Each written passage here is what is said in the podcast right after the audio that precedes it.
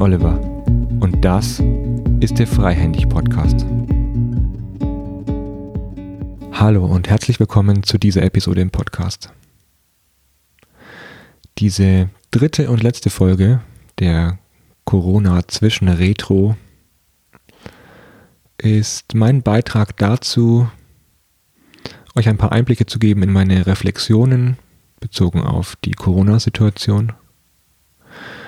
Und ich möchte euch auch meine Schlussfolgerungen erzählen, die ich daraufhin für mich selbst getroffen habe, aber die ich auch wichtig halte für das persönliche Gesundbleiben und das Erfolgreichbleiben des Businesses innerhalb von Corona. Das bedeutet, diese dritte Folge konzentriert sich auf den persönlichen Umgang mit der Corona-Situation. Und das spezielle Thema innerhalb dieses, dieser Episode ist das Thema Fokussierung. Worauf fokussiere ich mich? Und was macht das für einen Unterschied? Dazu gleich mehr.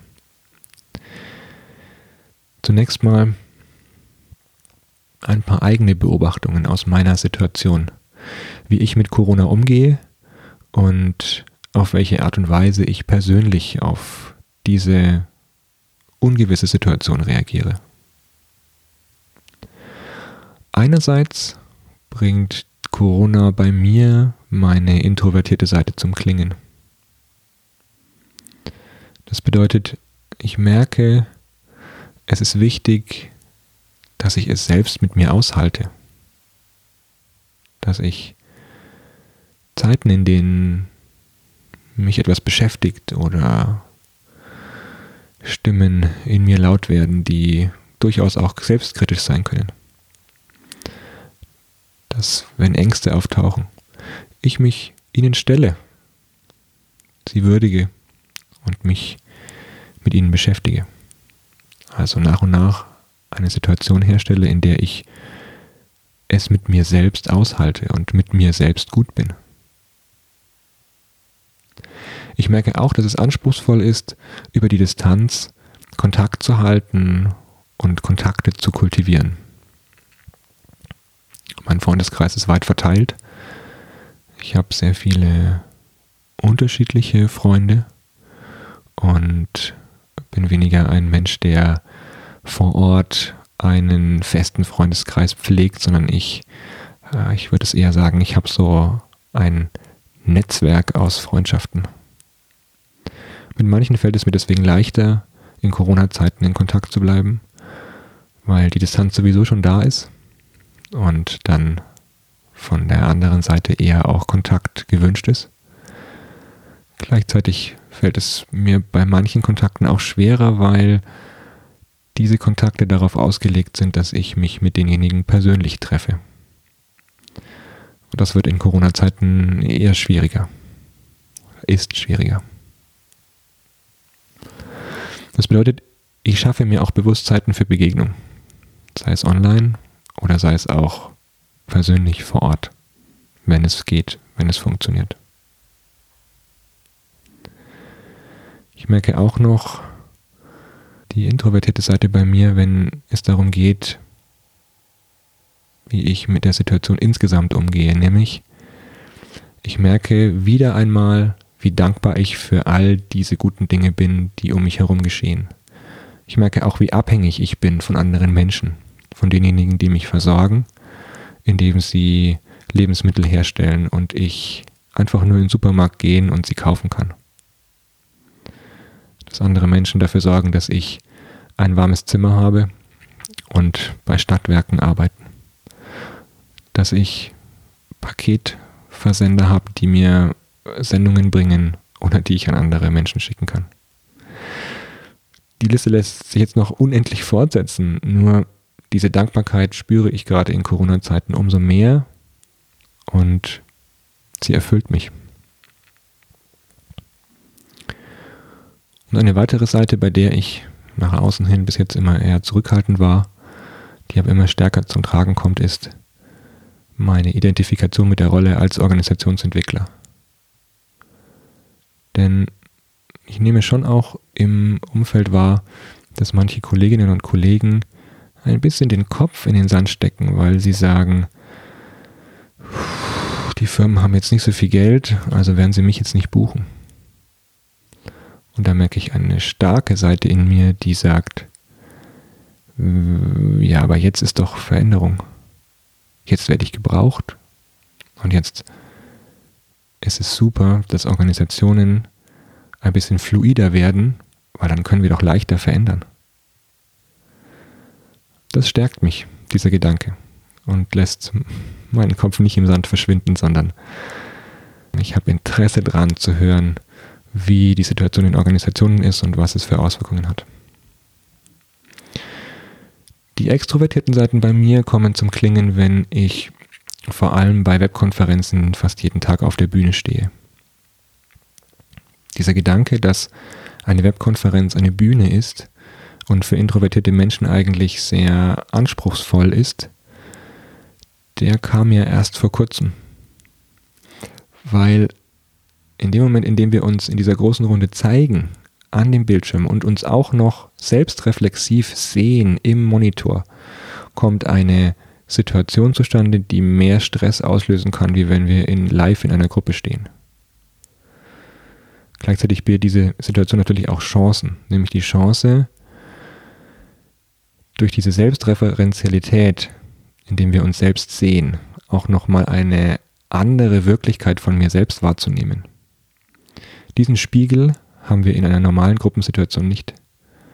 Und es ist wunderbar, sich daran zu gewöhnen, sich selbst zu sehen. Was für ein Geschenk. Es gibt noch weitere extrovertierte Seiten. Das bedeutet, ich merke, wie ich Lust habe, rauszugehen, Motorrad zu fahren, Bergtouren zu machen. Und ich merke auch, dass es mir umso wichtiger wird, in dieser Corona-Situation mich in meinem eigenen Umfeld zu beheimaten. Also meinen Wohnort und mein Umfeld als Heimat zu kultivieren. Ich merke, dass Nachbarn aufgeschlossener sind, um mal kurz in einen Plausch, in ein kurzes Gespräch zu kommen. Und ich plane mir auch bewusst Bürozeiten ein, um meine Kolleginnen und Kollegen im Büro zu sehen, also meine Bürokolleginnen, um in Austausch zu kommen, um live Menschen zu sehen, um nicht nur vor dem Monitor zu sitzen, sondern auch andere Kontakte zu haben und ja, eine, eine andere Begegnungsform auch noch zu haben. Das sind so Beobachtungen, die ich bei mir wahrnehme. Und dann habe ich in den letzten Tagen einen Tweet gelesen von Naval, heißt derjenige. Nordpol Anton, Viktor Anton Ludwig, buchstabiert Naval. Auf Twitter findet ihr denjenigen, der ist Angel Investor und mm, ja, jemand, der meditiert. Diese Kombination finde ich eh spannend, weil diese Kombination gibt es ja auch bei mir. Und derjenige kommt aus dem Silicon Valley und er hat folgendes auf Englisch geschrieben. The measure of wealth is freedom. The measure of health is lightness. The measure of intellect is judgment. The measure of wisdom is silence. The measure of love is peace. The measure of beauty is promise. The measure of ethics is transparency. The measure of influence is respect. The measure of mastery is precision. The measure of well-being is calmness. Und dieser Tweet hat mich zum Nachdenken gebracht. Zum Nachdenken deshalb, weil wir manche Dinge immer wieder in unserem Leben tun, weil wir denken, naja, die tun uns halt gut. Aber wir definieren gar nicht so genau, welches Ziel haben wir eigentlich mit der Fokussierung. Ich merke am meisten in diesem, diesem Spruch, spricht mich an, The measure of wisdom is silence und The measure of love is peace. Persönlich sprechen mich diese beiden Zeilen am meisten an. Und diese Verknüpfung, ähm, etwas zu messen, das sich durch Stille, durch innere Stille oder auch äußere Stille, durch Frieden ausdrückt. Mit einer Art von ja, Kategorie, wie man da hinkommt. Auf welche Art und Weise. Diese Unterscheidungen einzuführen und für sich mal zu trennen, das hat mich auf ganz neue Gedanken gebracht und vielleicht auch euch. Das bedeutet, ich habe eigentlich darüber nachgedacht, wie ändert sich mein Fokus in dieser Corona-Zeit. Ich merke, ich bin viel weniger in Bewegung. Früher bin ich viel gereist, war immer wieder bei den Kunden vor Ort. Jetzt bin ich zu Hause und ich merke, dass viele Sitzen verändert meinen Fokus, dass ich nicht mehr wie früher aus viel Bewegung auf der Suche war nach mehr Stille und nach Nichtbewegung, also nach Innehalten. Das Ganze verändert sich jetzt. Jetzt ist es mehr, ich merke, dass ich von viel Zeit auf der Bühne der Webkonferenzen, also für mich auch eine extrovertierte Tätigkeit, jetzt den Fokus habe, Informationsflut zu stoppen, nicht an jeder Konferenz teilzunehmen, die sich da online bietet, sondern mich immer wieder neu zu fokussieren und in die Stille zu gehen.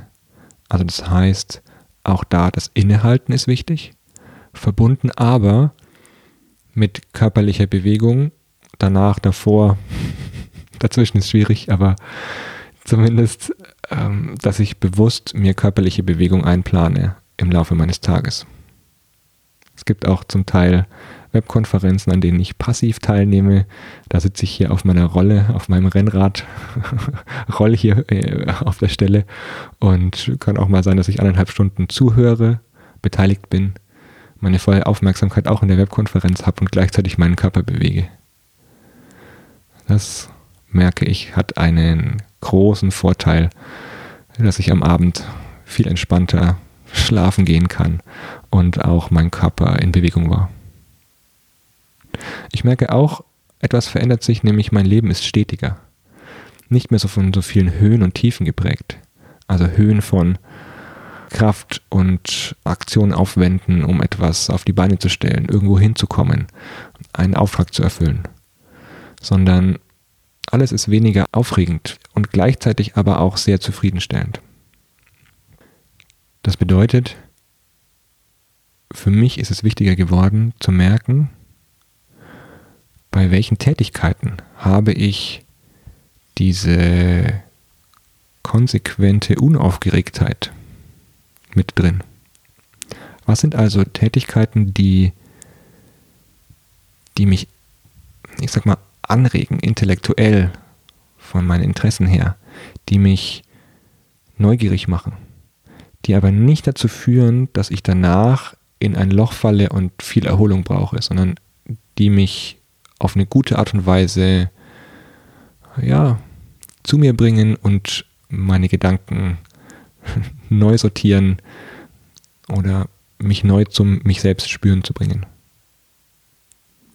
Für mich vor allem Meditation, Dankbarkeit, Radfahren und in der Natur gehen, wandern und auch Spaziergänge machen, zwischendurch auch mal malen, einfach nur aus Spaß lesen,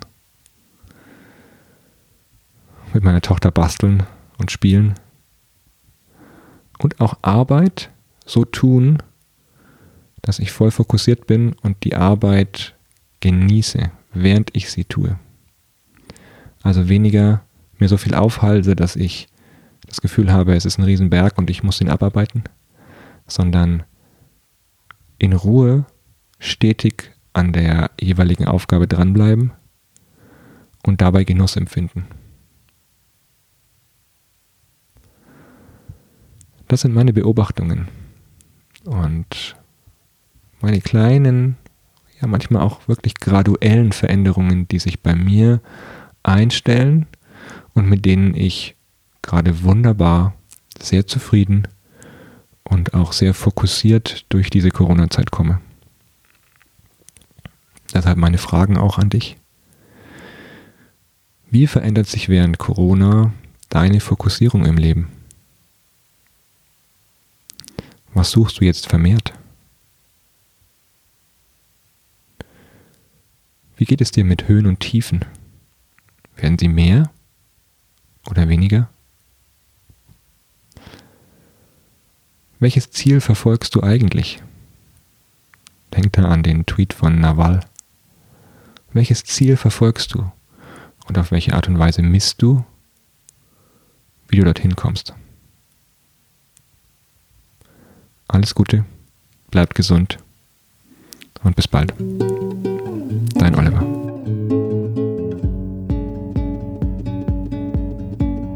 Schön, dass du wieder mit dabei warst in dieser Episode des Freihändig Podcasts. Wenn dir diese Episode gefallen hat, dann vergib gerne 5 Sterne bei iTunes, sodass wir mit dem Podcast noch mehr Menschen erreichen können. Wenn du weitere Informationen zur Episode oder zu anderen Episoden haben möchtest, schau rein in die Show Notes der jeweiligen Episode. Dort findest du alle Informationen und Links zum jeweiligen Gast oder zu den Büchern, die empfohlen wurden. Wenn du weitere Episoden hören möchtest, geh gerne auf die Homepage des Podcasts, nämlich www.freihändig.net, freihändig mit AE. Oder du findest uns auf allen Podcast-Plattformen wie Apple, Spotify, Deezer, Google und auf weiteren Podcast-Sammelplattformen, die du kennst. Jetzt wünsche ich dir ein freihändiges Leben oder dass du freihändig in deinem Job führen und verändern kannst. Alles Gute, bis bald. Dein Oliver.